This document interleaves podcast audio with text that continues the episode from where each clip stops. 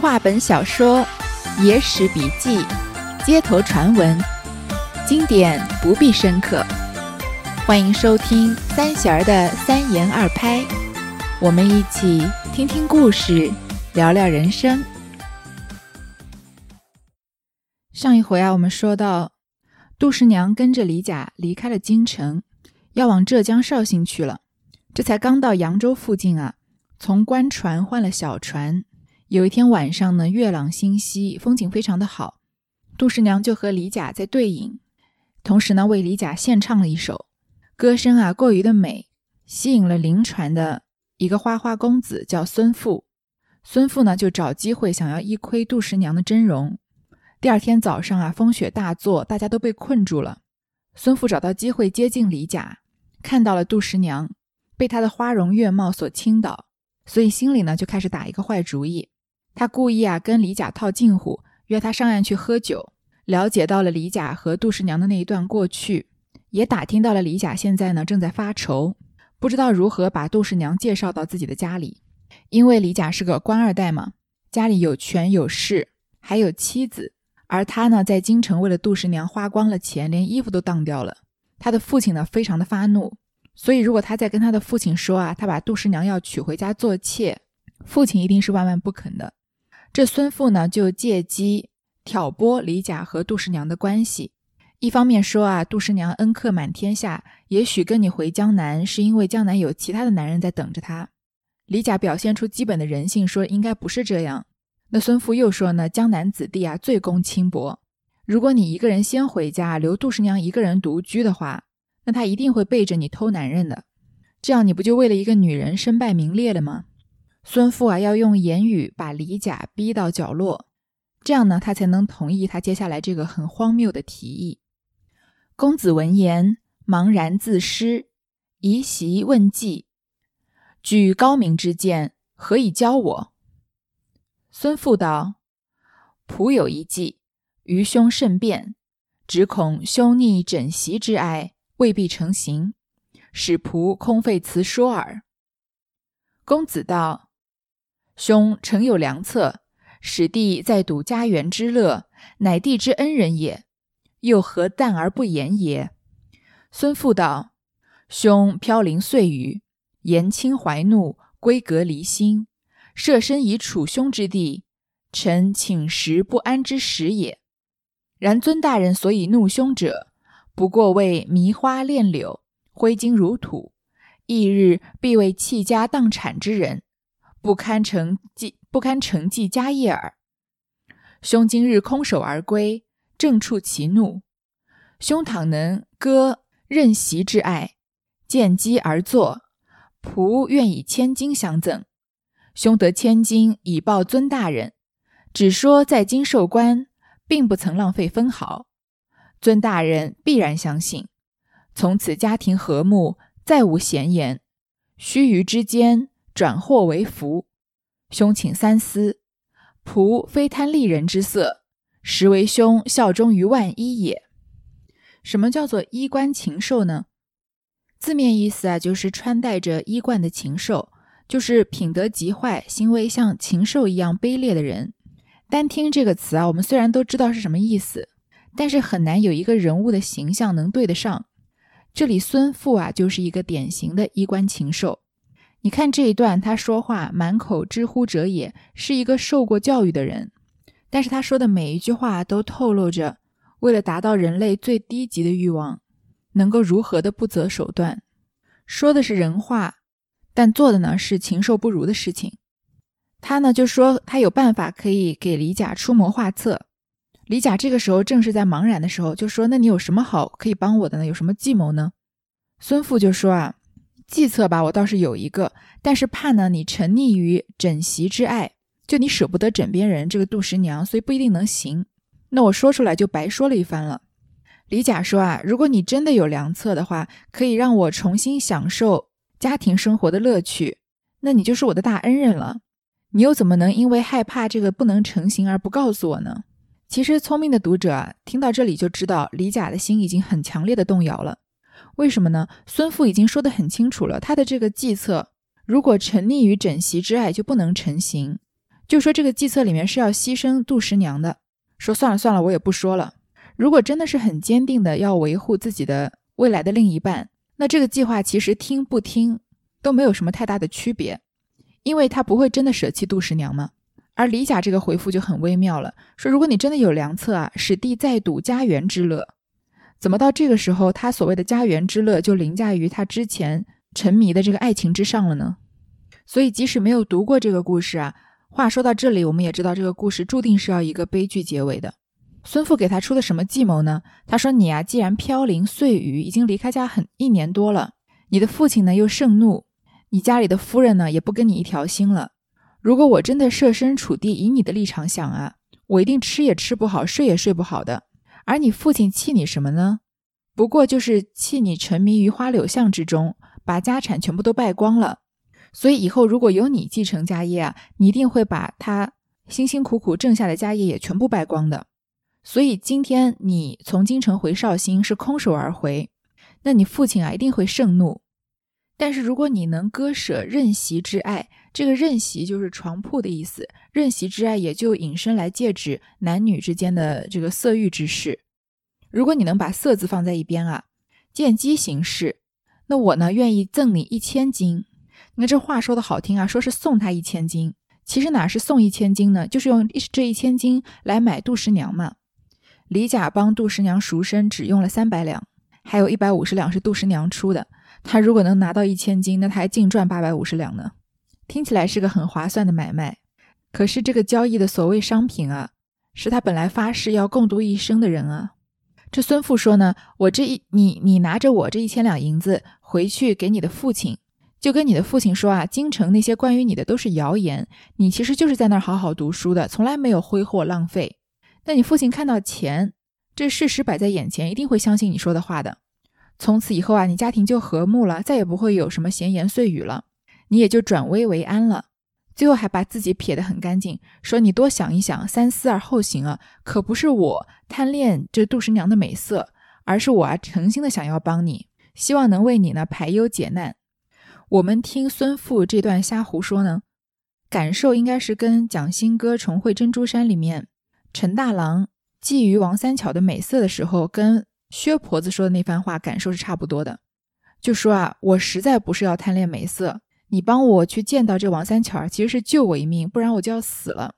是个人就知道孙父和这个陈大郎说的都是瞎话。如果很明显的瞎话都选择相信的话，那就只有一个原因。就是那个选择相信的人，他其实选择的是自己骗自己，因为相信这样的一番瞎话有两个好处：第一呢，是这个事情的结果对自己有利；第二呢，对外而言啊，可以宣称啊，我是信错了人，做错了决定而已，都是那个孙父或者都是那个陈大郎巧言令色的骗我，所以我才上了钩的。所以我觉得啊，说瞎话的人可恶，但是明知道对方是是睁眼说瞎话，但却为了利益。去选择相信他同流合污的人，也不是什么好东西。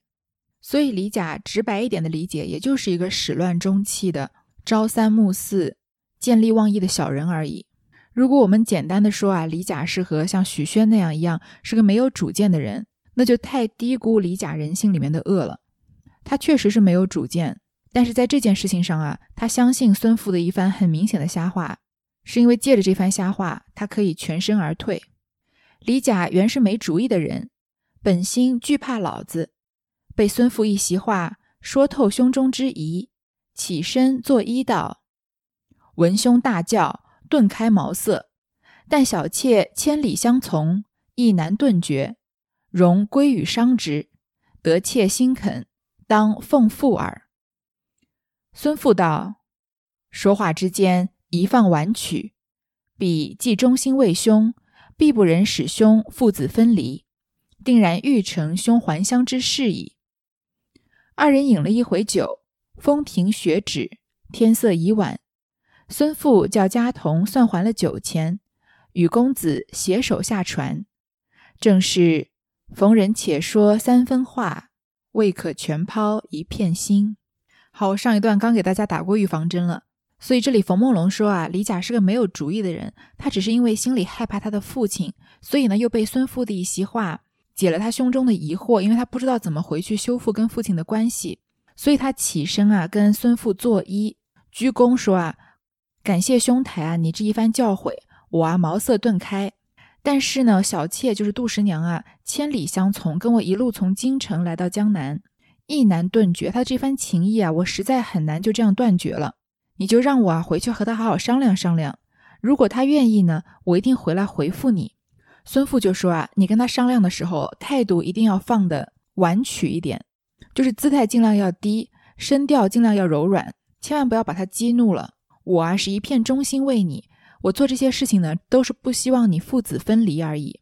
只要你能说服这杜十娘啊，那你回乡重重新享受家庭的欢乐，和你父亲修复父子关系是一定能成的事。这个玉成，通灵宝玉的玉，现在已经不大用这个词了，就是促成的意思。两人又喝了一回酒呢，就这么散了。最后这句啊，逢人只说三分话，未可全抛一片心，是民间比较广为人知的格言。意思呢也很好懂，就是劝人啊不要把心里话都说出来，要有所保留，保留的成分呢要多于说出来的真话。说话说三分就可以了。这句话呢是出自《增广贤文》，它的原文呢也挺有意思，说老是老滑头，小是小滑头，见人说人话，见鬼说鬼话。见人只说三分话，未可全抛一片心。话到嘴边留半句，事到临头让三分。饱经世故少开口，看破人情淡点头。看到这段话，就想到我去年的时候看的这金庸小说《鹿鼎记》，我觉得韦小宝这个人物的形象应该就是照着这段话来塑造出来的，特别的贴切。但这里啊，我前面说过了，如果只简单的说李甲是因为没有主意，或者是一个不能做到逢人且说三分话，未可全抛一片心，第一次见到孙父就把一片真心交出来的人的话，那就太为李甲洗白了。没有主意和没有底线是两个完全不同的概念。想带杜十娘走，但不知道怎么带她走，可以姑且算作没有主意。想回去跟父亲重修父子之情，但是又不敢带杜十娘回家。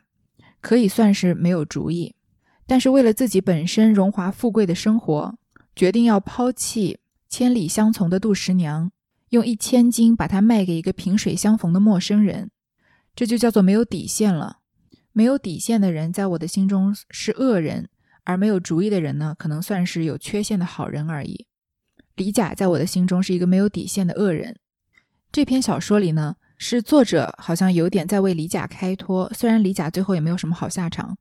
在现实生活里呢，有一类我比较很难跟他们好好相处的人，就是不能直面自己的真正的缺点，而要用没有主见或者过于善良来为自己开脱的人。人可以说错话、做错事，这都是很正常的事情。做错事情的程度呢，有浅有深，但是在不违反法律的前提下。都有转还或改正的余地，但是我比较不能接受的一类人呢，就是他们做错了事以后，对自己最深刻的反省，只不过就说啊，哎，我今天做错这件事情，是因为我太容易相信别人了，我太善良了，我我个人很难跟这样的人很深的相处下去，因为我自己是一个可以很血淋淋的面对自己的缺点的人，所以我非常的清楚，在做错一件事情的背后，他的动机有可能是欲望。有可能是嫉妒，有可能是自私，在自己和别人的利益之间选择自己的利益，但是绝对不可能是善良。我在前面的章节里面也常常说，一个坏的结果发生以后啊，大家都倾向于把这个故事转换成对自己有利的版本来说，但是有时候谎话说了很多遍啊，自己就相信了，这就是自欺欺人。而有心一点的旁观者呢，仔细的去思考啊，也很容易看得出来。这个人啊，只是不想承认自己的错误而已。一个不能真的勇敢的面对自己的缺点和错误的人，他基本上就很难成长。这个梁静茹说过：“挥别错的，才能跟对的相逢嘛。”所以犯了错只想着要粉饰太平的人，不属于我想要深交的人。这是我对这个故事的男主人公李甲的看法。我认为他不是被孙父的一席话说透了胸中之疑的，他是一直在等着有像孙父这么的一个人。出现能说出这么的一番话，他就好啊，以这个做借口，顺着梯子下来，以一个体面的姿态做一件禽兽不如的事情。真正的目的呢，其实无非就是贪图荣华富贵。所以在当时纵情声色的时候，一度沉迷的对象啊，现在成了他回到荣华富贵的世界里的绊脚石了。有时候有人看了这个杜十娘的故事啊，会说人啊就是这样，得到了的东西呢就不懂得珍惜。其实我认为不是这样的，是那些不懂得珍惜的人永远都不懂得珍惜。人生中真正的亲密的家人、朋友或者爱人，其实是你抛却一片心给他，他也会报还一片心给你的。这个故事里真正抛却一片心的人是杜十娘，只不过她的真心啊为了狗。所以落得一个悲剧的收场了。却说杜十娘在舟中摆设酒果，欲与公子小酌，近日未回，挑灯以待。公子下船，十娘起迎，见公子颜色匆匆，似有不乐之意，乃满斟热酒劝之。公子摇手不饮，一言不发，径自床上睡了。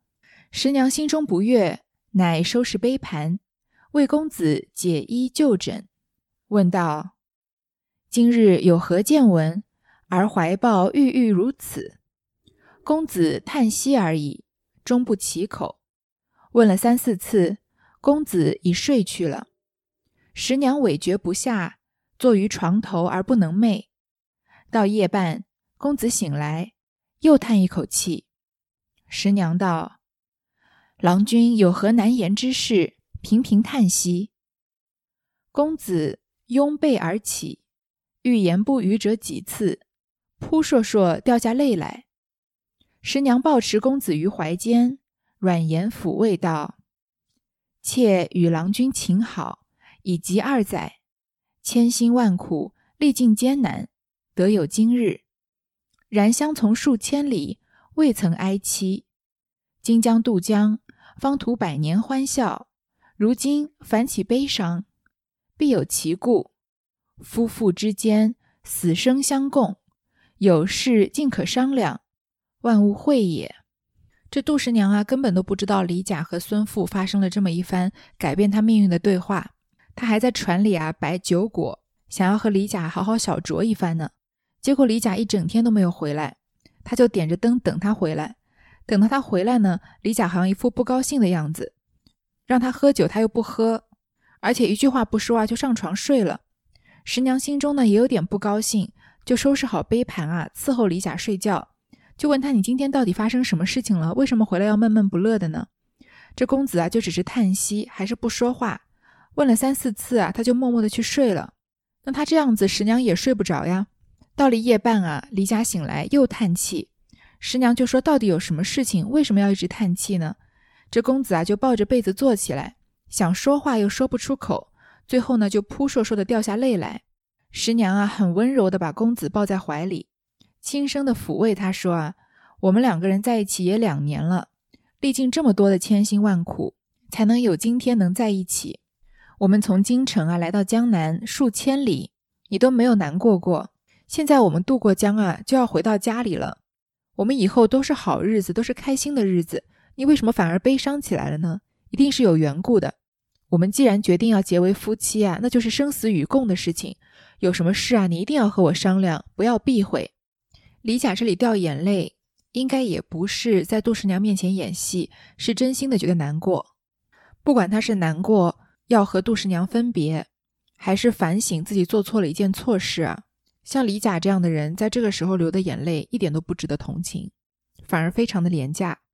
而杜十娘呢，她是一个既温柔又强大的女人，她软语的安慰李甲，同时呢，承诺他不管有什么困难啊，他们都可以一起解决的。她当然没有想到，这个解决的方法就是把自己卖给孙富。公子再四被逼不过，只得含泪而言道：“仆天涯穷困，蒙恩亲不弃。”委曲相从，诚乃莫大之德也。但反复思之，老妇位居方面，居于礼法，况素性方言，恐天嗔怒，必加处着。你我流荡，将何抵止？夫妇之欢难保，父子之伦又绝。日渐蒙心安，孙有妖影，为我筹几止此事，寸心如割。十娘大惊道：“郎君意将如何？”公子道：“仆室内之人，当局而迷。孙有为我画一计颇善，但恐恩卿不从耳。”十娘道：“孙有者何人？计如果善，何不可从？”公子道：“孙有名父，心安言商，少年风流之士也。夜间闻子清歌，因而问及。仆告以来历，并谈及南归之故。渠意欲以千金聘汝，我得千金，可借口以见吾父母。”而恩亲亦得所天，但情不能舍，是以悲泣。说罢，泪如雨下。这李甲呢，一直被逼问，就只好含着泪说：“啊，我现在这么穷困潦倒，你还对我不离不弃，一直跟着我，这其实是很大的恩德。但我仔细想了一想啊，老父位居方面，这个方面呢，是指一个地方的军政要职或者是长官，就是我父亲啊，是个当官的。”非常的拘于礼法，而且性格又非常的严苛，一定会盛怒，把我们都逐出去。那从此以后呢，我们就无依无靠，只能四处游荡。这样的生活到什么时候才是个头呢？到时候啊，我们夫妻之间的情谊会断绝，父子之间的关系也没有了。幸好我白日间啊，遇到这个新安来的一个姓孙的朋友，请我喝酒，为我筹划这个事情。我现在啊，心如刀割一样。十娘听到这个话，就知道后面没有什么好话，大惊道：“你想要怎么样呢？”这李甲还不愿意把话直说，就说：“啊，我是室内之人，我当局者迷，我做不了什么主意。这个姓孙的朋友啊，为我谋了一个计划，是个好计策，就怕你不同意。就像我前面说的吧，他就是顺水推舟，可以把这个责任全部都推给孙父。当然了，孙父也不是什么好东西，把罪全部推给他，也没有什么好委屈的。这十娘就说。”这个姓孙的朋友到底是谁啊？如果真的是个好计划，那我为什么会不听从呢？李甲就把孙父要用一千两金子来买他的事情告诉了他，说到时候啊，我拿到一千两银子，可以回去见我的父母。而你呢，你的终身也有一个托付，但是在感情上啊，我舍不得你，所以我才哭了。说罢就泪如雨下。这时候，如果我们设身处地的以杜十娘的立场来看李甲，是不是就一瞬间的心灰意冷？本来呢，杜十娘是把李甲揽在怀里，轻声细语的劝慰他的，想说只要我们两个人在一起，有什么天大的困难是解决不了的呢？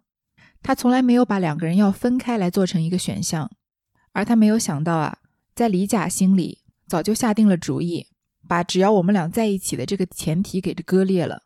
因为在李甲的心里啊，只要我们两个人不在一起，那我的生活啊就只会更好。十娘放开两手，冷笑一声道。为郎君画此计者，此人乃大英雄也。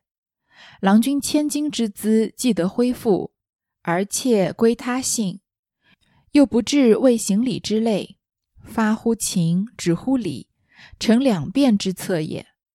那千金在哪里？公子收泪道：“未得恩卿之诺，今尚留笔处，未曾过手。”十娘道。明早快快应承了他，不可错过机会。但千金重事，须得对足交付郎君之手。切使过州，勿为假庶子所欺。这里冯梦龙啊，只写了八个字，我们就把杜十娘的心里的反应，从决定要和李甲一起面对啊，到心灰意冷，看得一清二楚。这八个字啊，十娘放开两手，冷笑一声。我认为这个世界上大多数的人啊，肢体上的亲密是由心理的亲密而引发出来的。所以一开始十娘看到李甲哭啊，她抱持公子于怀间，软言抚慰。